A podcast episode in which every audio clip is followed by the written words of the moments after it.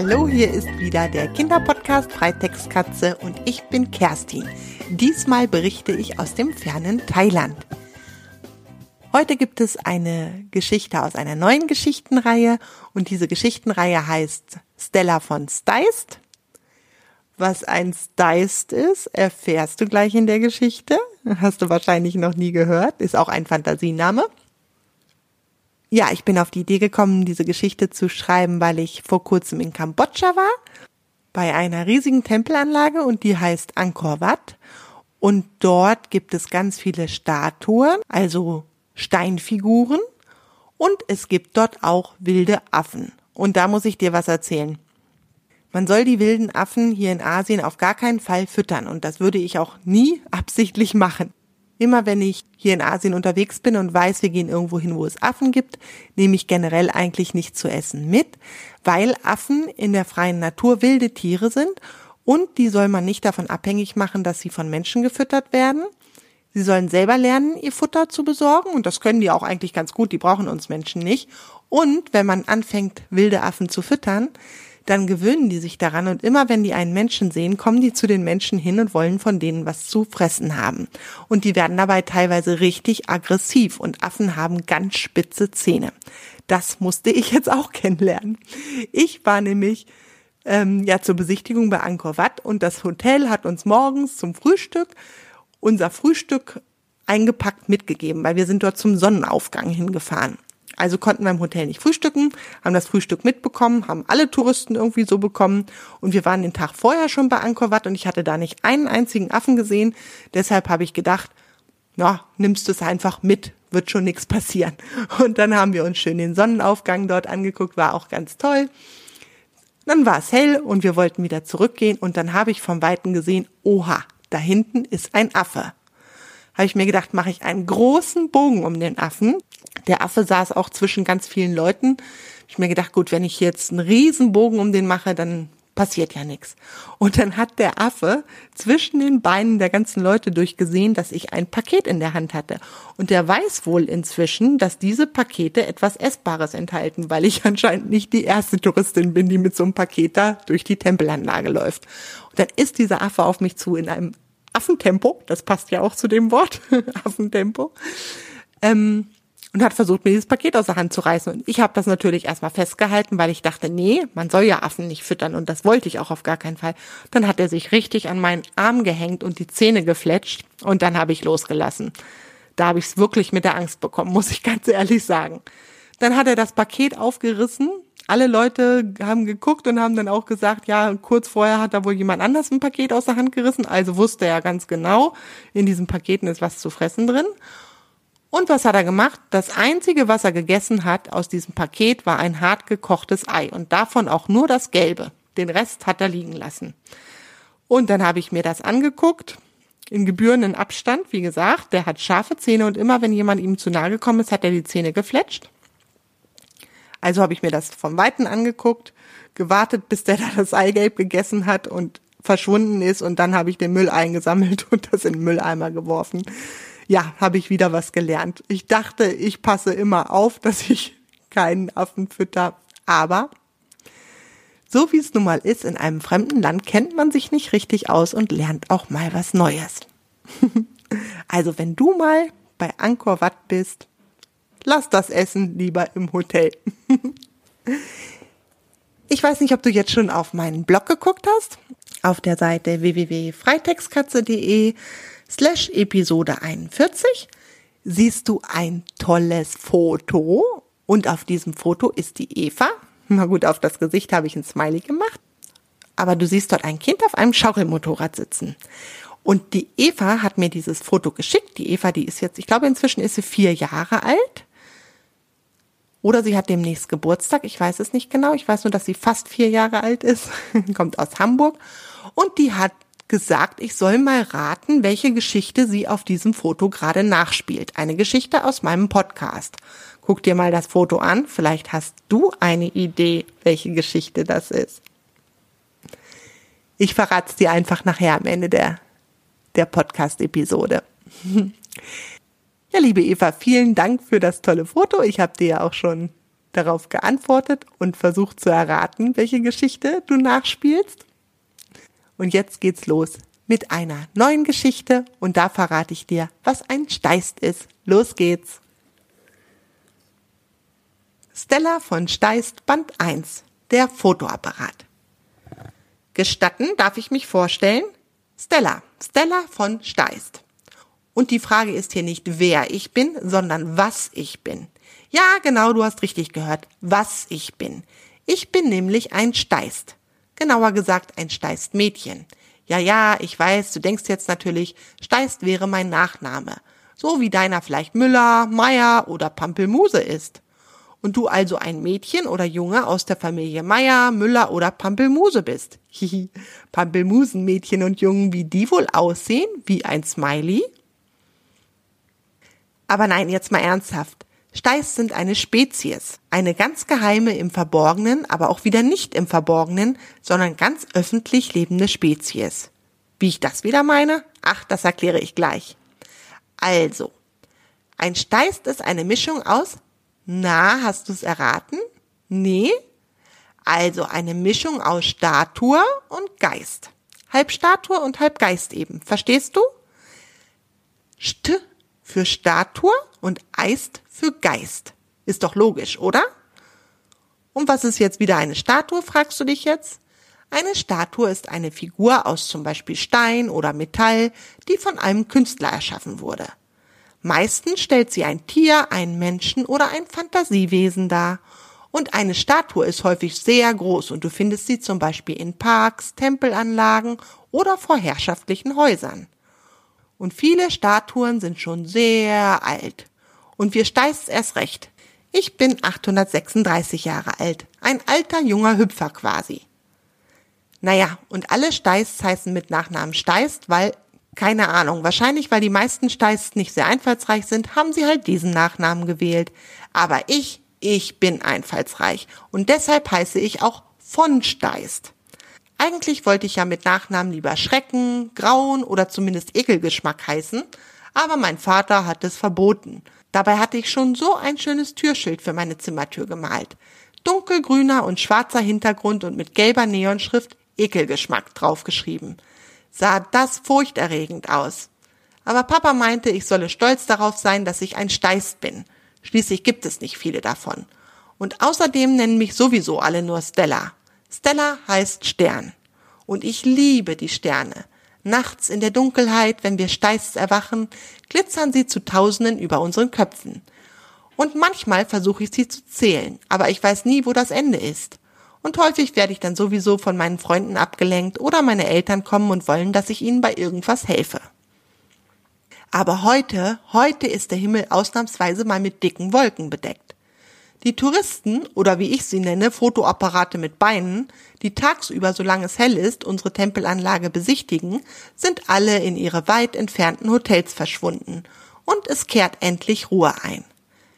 Manchmal nervt mich das Gequassel dieser Touris doch ganz schön aber meistens finde ich es lustig, ihnen zuzuschauen, wie sie aufgeregt durch den Park und die Tempel wandern und versuchen, die besten Fotos zu machen.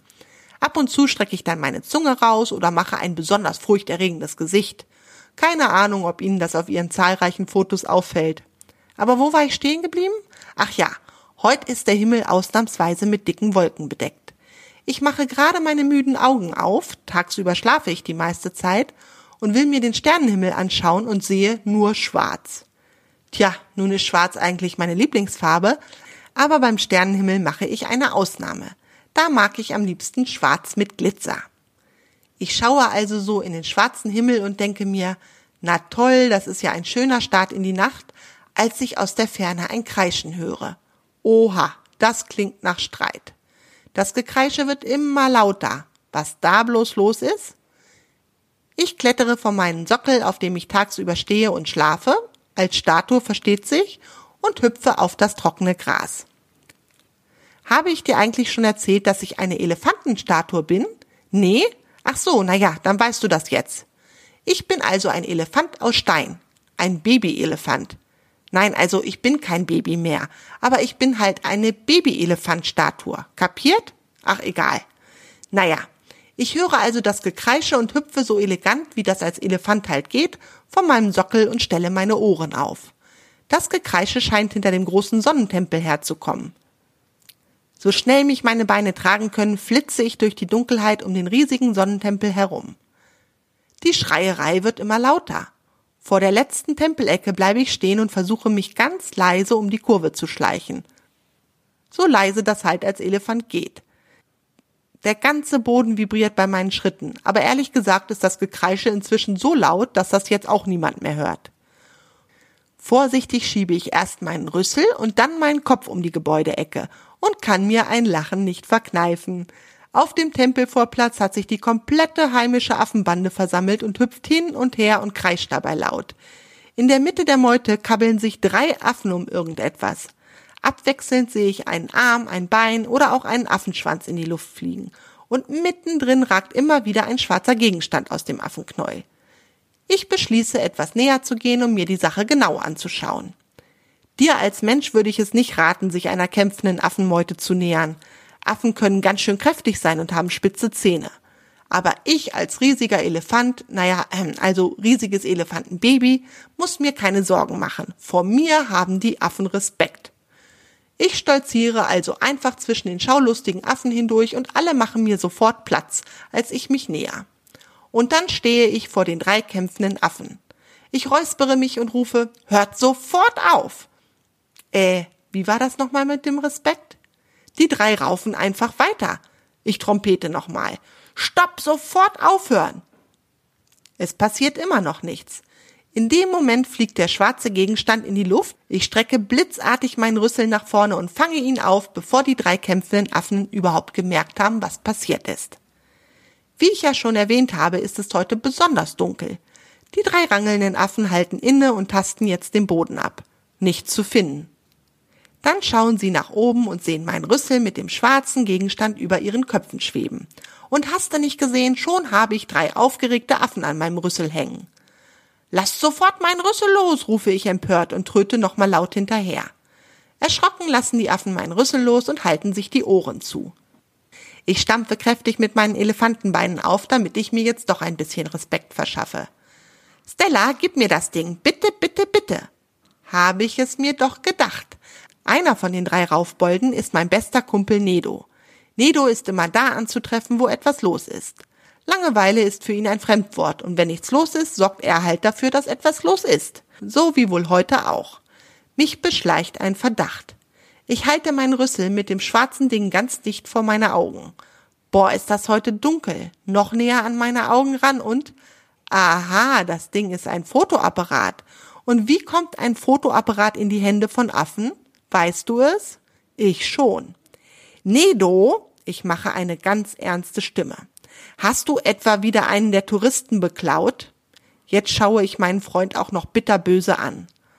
Och, Stella, du weißt, dass das mein Hobby ist. Und wenn die ihre Sachen nicht besser festhalten, kann ich auch nichts dafür, nölt Nedo.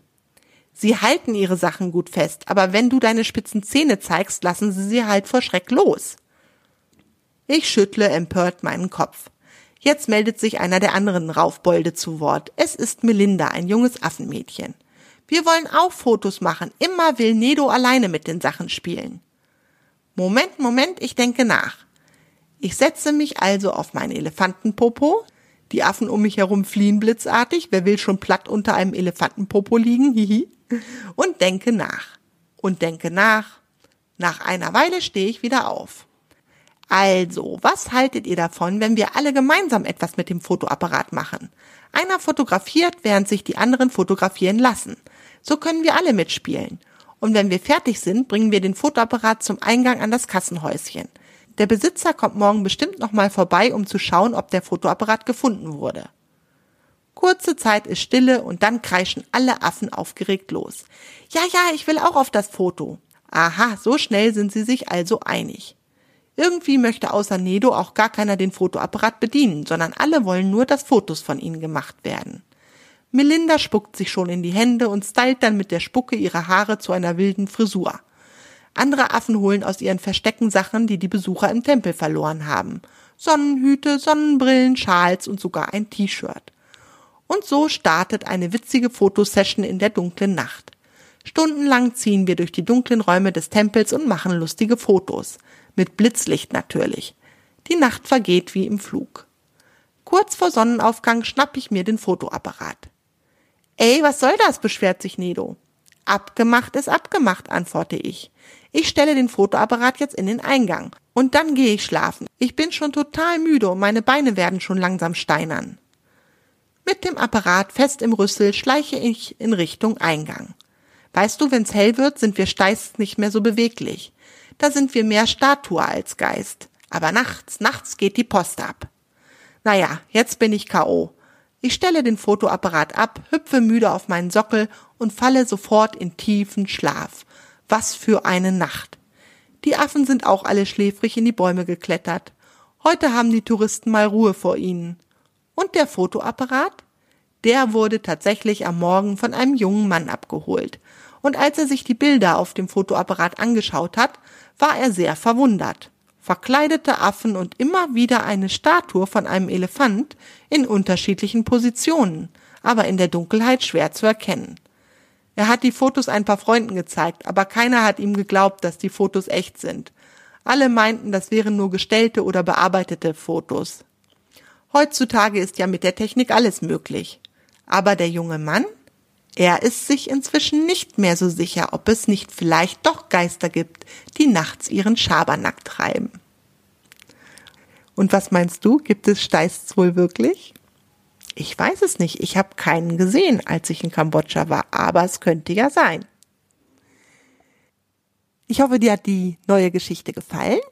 Jetzt will ich dir noch kurz sagen, was die Eva auf dem Hüpfemotorrad dargestellt hat. Und zwar war sie Marie mit dem Zaubermotorrad Freddy. Vielen Dank nochmal für das schöne Foto. Wir hören uns bei der nächsten Geschichte. Ich freue mich, wenn du dir die auch anhörst. Bis bald. Tschüss, deine Kerstin.